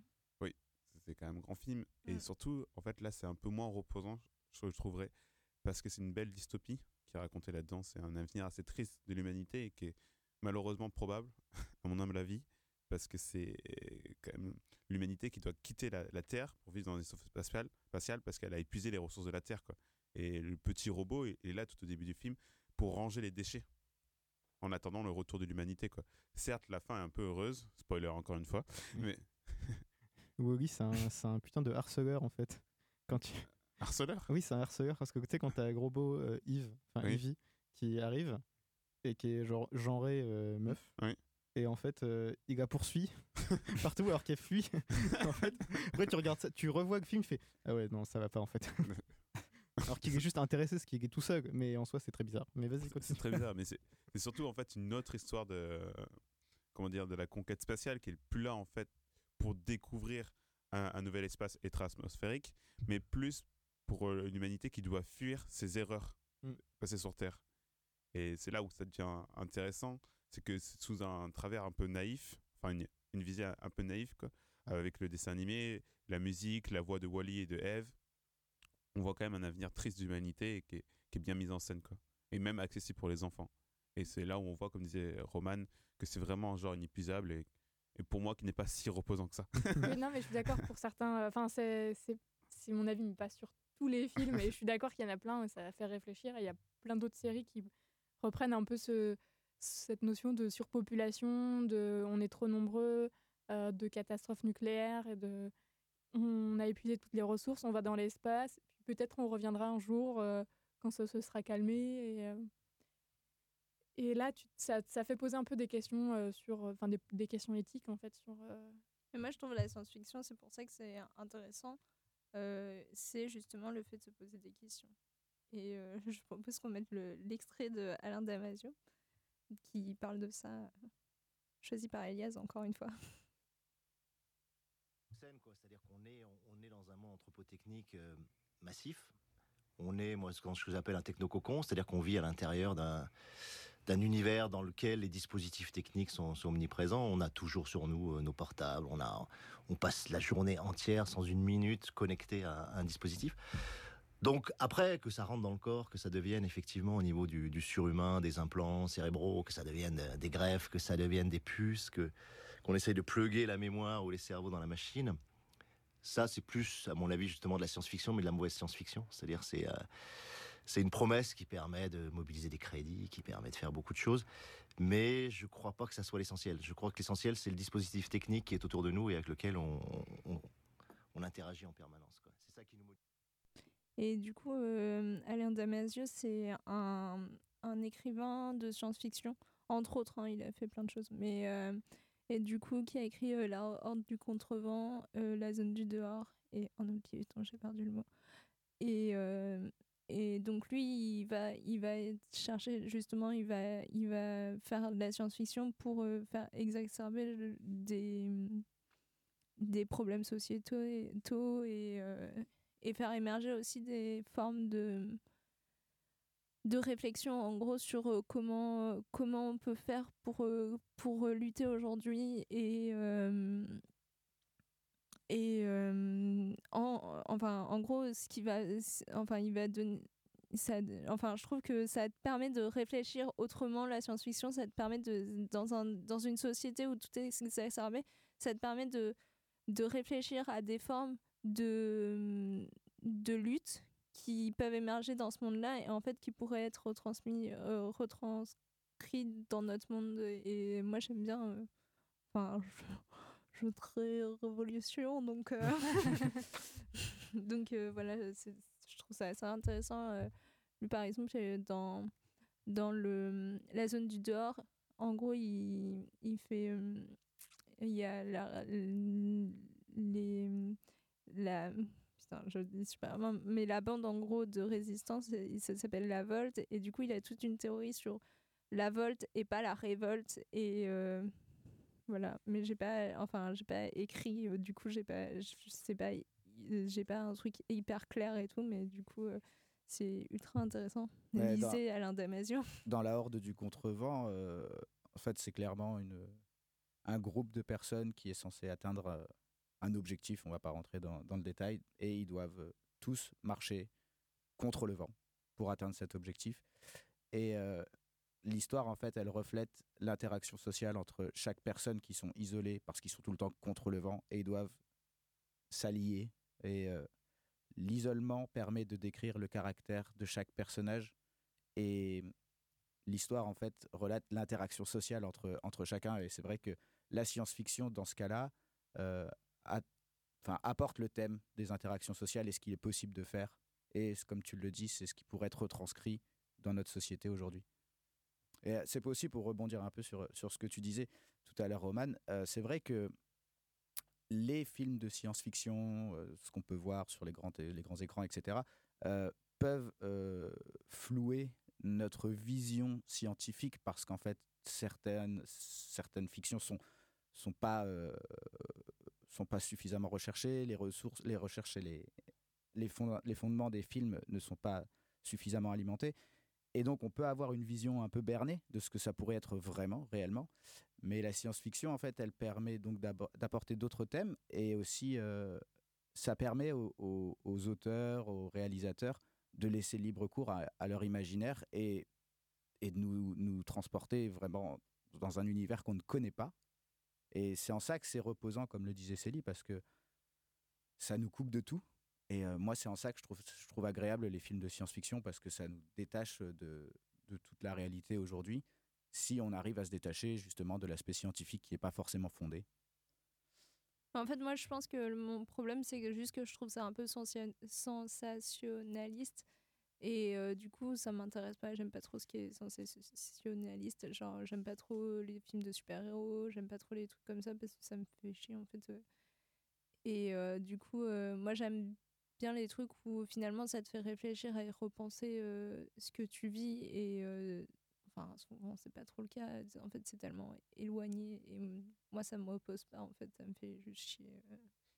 Mais je pense que c'est des euh, c'est un Comme les caractère différent. ah, les chiots, je déteste les chiens. Alors, les chiens dans l'espace, imaginez. Les chiens dans l'espace, euh, En fait, tu t'es entouré de personnes qui où t'as aucun point commun. Donc euh, les films de science, les films dans l'espace, t'aimes pas ça, les chiens t'aimes pas ça, très bien. Donc euh, J'aime pas les chiens, les dauphins et, euh, et les chevaux. Et, Roman, est-ce que tu as aimé, je sais que tu aimes Wes Anderson, Ouais. est-ce que tu as aimé L'île aux chiens? Ah, c'était quand j'ai vu qu'il avait fait un, un film sur les chiens, j'étais là. Mais après, bon, c'est complètement hors sujet. Alors, mais du coup, euh, Wes Anderson maltraite assez les chiens dans ses Ouais, films. Euh, genre, ils sont toujours un peu cons et tout, du coup, euh, voilà. Et quand j'ai vu euh, qu'il y allait avoir un truc sur l'île aux chiens, je me suis dit, oh, vas-y, il va y avoir plein de chiens, je vais voir plein de chiens, ça va être trop chiant. Oui, parce que j'adore Wes Anderson, désolé, euh, je suis obligée d'en parler. Euh, et du coup, euh, du coup, euh, du coup, il je me suis dit, ouais, mais par contre, il déteste les chiens parce que bah, il les maltraite tout le temps, donc euh, ça veut dire qu'ils vont prendre cher et tout. Du coup, ils prennent mi-cher, mi-pas cher. Du coup, euh, Ça passe. bah, c'est Wes Anderson. voilà. Regardez La vie aquatique, c'est vachement, c'est vachement bien. Euh, moi, je voulais euh, continuer un peu, on peut un petit peu encore en parler. Euh, juste un, moi, un livre que j'ai lu qui m'avait beaucoup plu, c'était La nuit des temps de Barjavel, qui en fait relate l'histoire de chercheurs en Antarctique qui trouvent un œuf où en fait deux corps sont enfermés et donc qui sont encore vivants. Et en fait, les corps qui sont encore vivants dans cet œuf ont vécu bien avant notre ère sur Terre. Et euh, Euh, c'est là le côté aussi imaginaire, en fait, où il y aurait eu une, euh, une civilisation bien plus évoluée techniquement avant la nôtre, euh, mais qui a conduit à sa propre perte, un peu comme on pourrait le Comme croire aujourd'hui. Et ils ont réussi à sauver euh, justement deux êtres humains pour euh, pouvoir apporter euh, leur expérience pour éviter que l'humanité d'aujourd'hui ne refasse les mêmes erreurs. Et euh, donc ça apporte aussi un peu ce côté euh, social et tout ce qui se passe aujourd'hui, mais dans un univers complètement imaginaire, parce que en fait, peut-être que ça a pu arriver, peut-être pas, on n'en sait rien. Et, euh, et je trouve que c'est ça que j'aime bien aussi dans la science-fiction, c'est qu'on peut, lier, on peut allier les deux et se projeter dans des univers qu'on connaît pas, et pourtant soulever des questions existentielles. Ça me fait penser beaucoup de. On retrouve un objet du passé euh, qui permet de, Hmm. de s'orienter vers le futur. Ça me fait penser bah, du coup à Stargate, où euh, en fait ils trouvent une, euh, une espèce de porte euh, enterrée en Égypte, donc à côté d'une pyramide, donc qui, date de plusieurs milliers d'années, qui permet en fait d'aller sur une autre planète. Et parce qu'en fait, les pyramides, ça servait aux vaisseaux spatiaux à atterrir et que des trucs comme ça. Et où en fait, l'humanité, c'était c'était des esclaves, des extraterrestres qui, de, de l'autre planète. Et euh, en fait, que les pharaons, c'était pas des humains, c'était les fameux extraterrestres, ainsi de suite. Et donc après, ça ouvre. euh, du coup, l'humanité peut accéder à, des planètes dans toute la galaxie quasiment.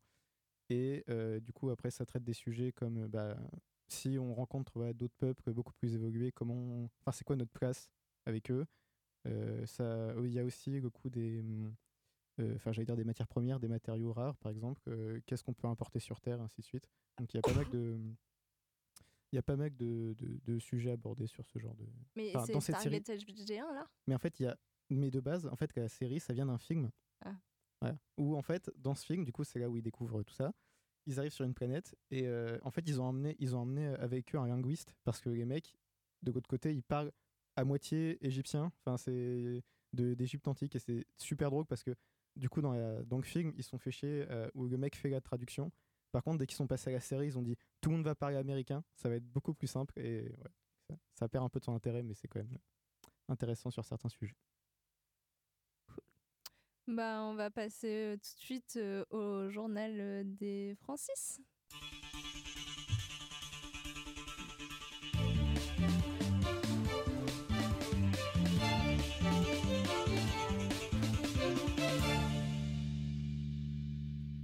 Circulation interdite près du stade Francis Lebasset à Laval. En raison du match amical de l'équipe de France féminine, féminine de football contre l'Allemagne, la circulation de tous les véhicules a été interdite le jeudi 28 février à partir de 18h30 près du stade Francis Lebasset à Laval, avenue Pierre de Coubertin entre la rue des Grands Carrés et rue Christian Degva. Heureusement, des déviations ont été mises en place. Le stade Francis Lebasset n'aura pas porté chance aux Bleus. Malheureusement, nos Bleus se sont inclinés sur le score de 1-0 face à la Mannschaft. Mais elles se sont rassurées lundi dernier en battant l'équipe d'Uruguay 6-0. Et il leur reste encore 4 matchs amicaux avant d'attaquer le mondial le 7 juin prochain au Parc des Princes. La mort d'André Francis, Monsieur Jazz. Il était nommé- surnommé Monsieur Jazz. Après avoir travaillé plus de 70 ans dans ce domaine, André Francis était à la fois homme de radio et de télévision, producteur et programmateur de concerts de festivals, jusqu'à sa retraite en 1996. Il est décédé le 12 février 2019 à l'âge de 93 ans. André Francis aura vécu au rythme, au rythme du jazz pendant 50 ans et il aura organisé plus de 10 000 concerts de jazz. Annulation du kin d'été du comité des animations de la Treille.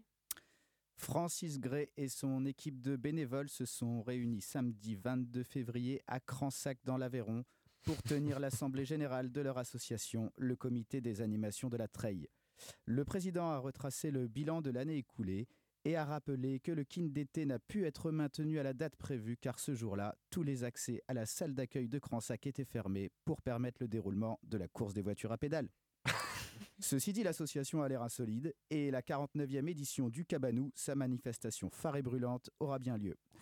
Pour info, le kin, c'est en fait le loto, appelé aussi la poule au gibier en Corrèze. Improbable. Et pour conclure, encore et encore de Francis Cabrel sur RTL. L'association Voix du Cid accompagne de jeunes artistes et pour les 25 ans des rencontres d'Astafor, Francis Cabrel est monté sur la scène du grand studio RTL pour chanter avec tous ces jeunes artistes. Et comme ça ne se rate pas, et que RTL est un grand exemple pour nous. Écoutons un extrait de ce grand moment de radio.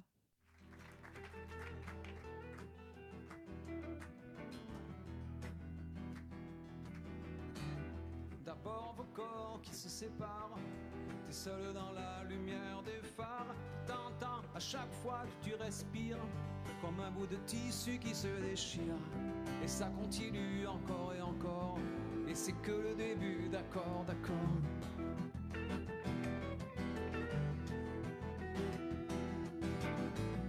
L'instant d'après, la vent se déchaîne. Les heures s'allongent comme des semaines. Retrouve seule assise par terre, à bondir à chaque bruit de portière. Et ça continue encore et encore. C'est que le début, d'accord, d'accord. Quelque chose vient de tomber sur les lames de ton plancher. C'est toujours le même film qui passe. T'es toute seule au fond de l'espace et t'as personne devant. Personne. La même nuit que la nuit d'avant, les mêmes endroits, deux fois trop grands. T'avances comme dans des couloirs, tu t'arranges pour éviter les miroirs. Mais ça continue encore et encore, et c'est que le début, d'accord, d'accord. Chose vient de tomber sur les lames de ton plancher. C'est toujours le même film qui passe. T'es toute seule au fond de l'espace et t'as personne devant. Personne. Faudrait que t'arrives à en parler au passé. Faudrait que t'arrives à ne plus penser à ça. Faudrait que tu l'oublies à longueur de journée. Et toi qu'il est de l'autre côté du pôle, et toi surtout qu'il ne reviendra pas. Et ça te fait marrer les oiseaux qui s'envolent, les oiseaux qui s'envolent, les oiseaux qui s'envolent.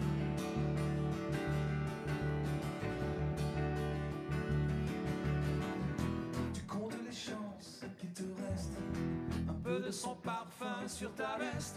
Tu avais dû confondre les lumières d'une étoile et d'un réverbère.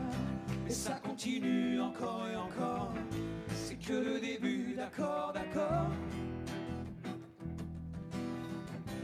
Ça continue encore et encore. C'est que le début, d'accord, d'accord. Il y a des couples qui se défont sur les lames de ton plafond. C'est toujours le même film qui passe. T'es toute seule au fond de l'espace et t'as personne devant. Personne.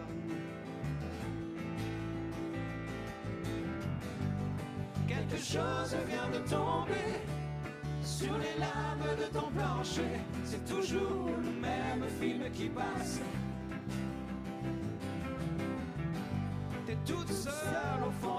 L'espace et t'as personne devant. Personne. Personne.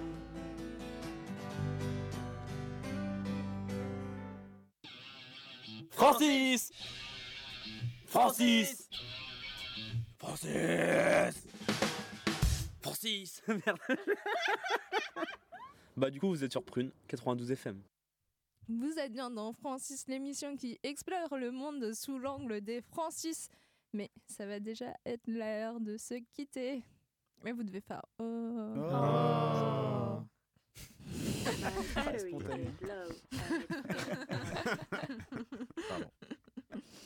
Mais donc euh, avant ça, je voudrais proposer à chacun de dire un dernier mot, faire de la pub, euh, recommander quelque chose. Voilà. Parole à vous. Euh, qui commence?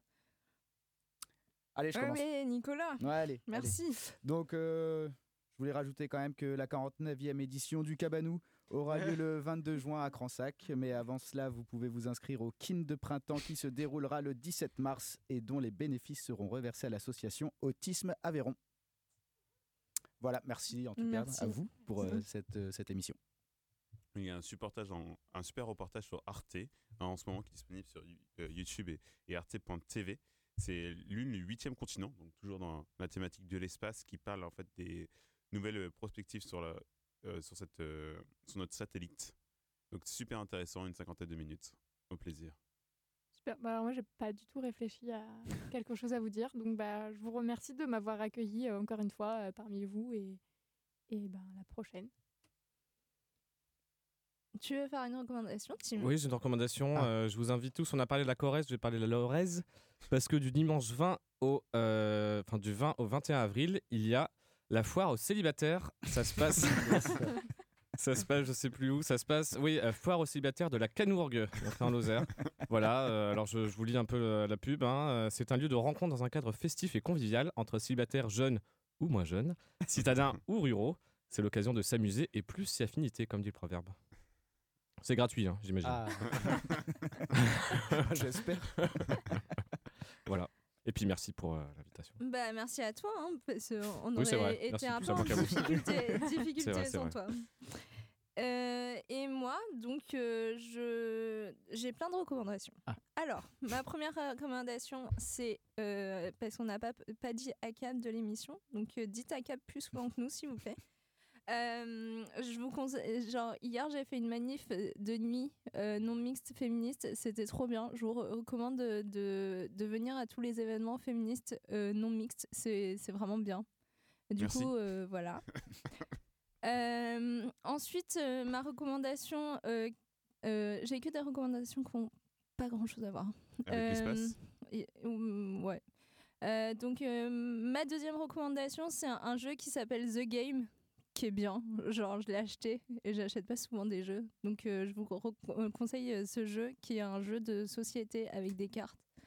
Et euh, je, vais, je vais tester euh, d'ici le mois prochain euh, de jouer avec ça avec Elias. Et si Elias aime bien, ça veut dire que c'est exceptionnel Mmh. comme jeu. Vous Voilà. savez qu'il se trouve à Pioche, le Oui, c'est comme ça que je l'ai connu. On attend ton feedback. euh. Ouais, le feedback d'Elias. Elias qui se trouve dans l'espace en ce moment. Avec ses 799 000 autres Elias. Euh, et après, euh, mon autre recommandation, euh, c'est une recommandation qui est en lien avec une émission qu'on a fait euh, en juin dernier, qui c'était sur la France 6 hétéro. C'est euh, c'est euh, euh, As Queer As Folk qui euh, fait un bal folk dégenré le mardi de la semaine prochaine euh, à 20h au pôle étudiant. Voilà. Et ma dernière recommandation, c'est, euh, je fais l'agenda de la semaine, Euh, c'est la semaine prochaine, il y a la semaine atomique de la dérive. Donc c'est une semaine pour pouvoir parler de l'atome et, de toutes les luttes contre le nucléaire. Voilà. Et ah oui, et la recommandation d'Elias, est-ce que quelqu'un veut dire c'est euh, le, le morceau qu'on n'a pas passé Je vais le dire. Euh, c'est c'est euh, but- non, de Blast Off, c'est ça. hein. Euh, c'est une chanson qui est tirée d'un album de Weezer intitulé Song for, for the Black Wall, euh, qui, devait, qui devait sortir en 1996 et prendre la forme d'un album concept situé dans un univers de space opéra, mais qui n'a pas abouti. La chanson est un dialogue entre deux astronautes et l'un de leurs droïdes. Donc euh, écoutez ça, on pas- n'a pas pu le passer dans l'émission. Et Théo, à bah, toi. Alors moi je vais en faire qu'une recommandation. du coup. Déjà j'avais oublié d'en faire une et j'en ai trouvé une vite. Euh, je, vais vous- je vais recommander Captain Marvel qui vient de sortir au ciné. J'ai toujours pas vu, mais je m'explique. Parce qu'en fait, avant qu'il sorte, il y a eu un gros bashing parce que c'est le premier film de super-héros Marvel avec euh, une femme, enfin une super-héroïne.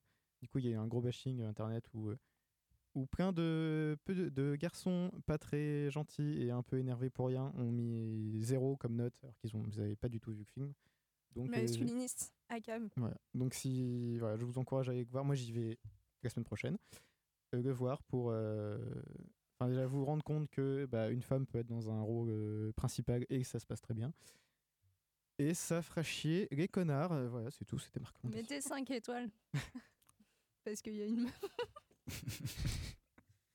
bon, bah. Est-ce que, je peux- est-ce que je peux finir par le, le commentaire de Benoît Gillot de Saint-Laurent-d'Olt sur la fête des célibataires Oui, vas-y. Bonjour à toutes et tous. Parfois, on n'ose pas, on n'ose plus, par peur de franchir le pas. Pourtant, comme la valse à trois temps, à 20 ans, 40 ans ou 80 ans, les pas se suivent en confiance. La vie est de partage, d'échanges, de rencontres sincères, et pas seulement auprès d'un verre, mais à travers un regard. Alors, peut-être qu'à la Canourgue, ce jour de fête des célibataires, un être à part sera là, et rien que pour vous. Benoît. Merci Benoît. Merci Benoît. Merci. Nous sommes tous touchés. Euh, bah, du coup, on, on va vous mettre toutes les références sur le site de Pour cette belle fête des célibataires. Euh, je vous Benoît. remercie à tous d'avoir écouté euh, Francis. On se retrouve le mois prochain. Ce sera le 13 avril. On ne connaît pas le sujet, mais euh, vous le saurez euh, en nous suivant sur les réseaux sociaux. Euh, vous pouvez nous écouter sur euh, Plâtre, les podcasts qui cassent les briques. Et euh, restez à l'écoute de Prune surtout pour retrouver tout de suite la playlist de qualité. Et euh, surtout, on termine en beauté avec Elias qui nous avait sélectionné un petit morceau de PNL, PNL jusqu'au dernier gramme. Et ben à bientôt, à la prochaine.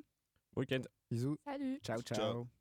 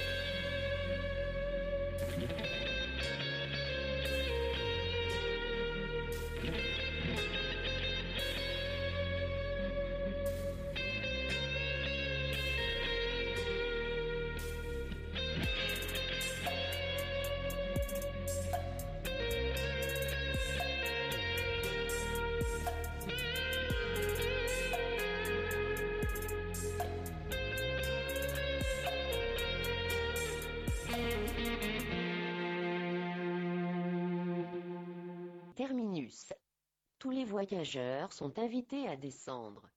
Merci.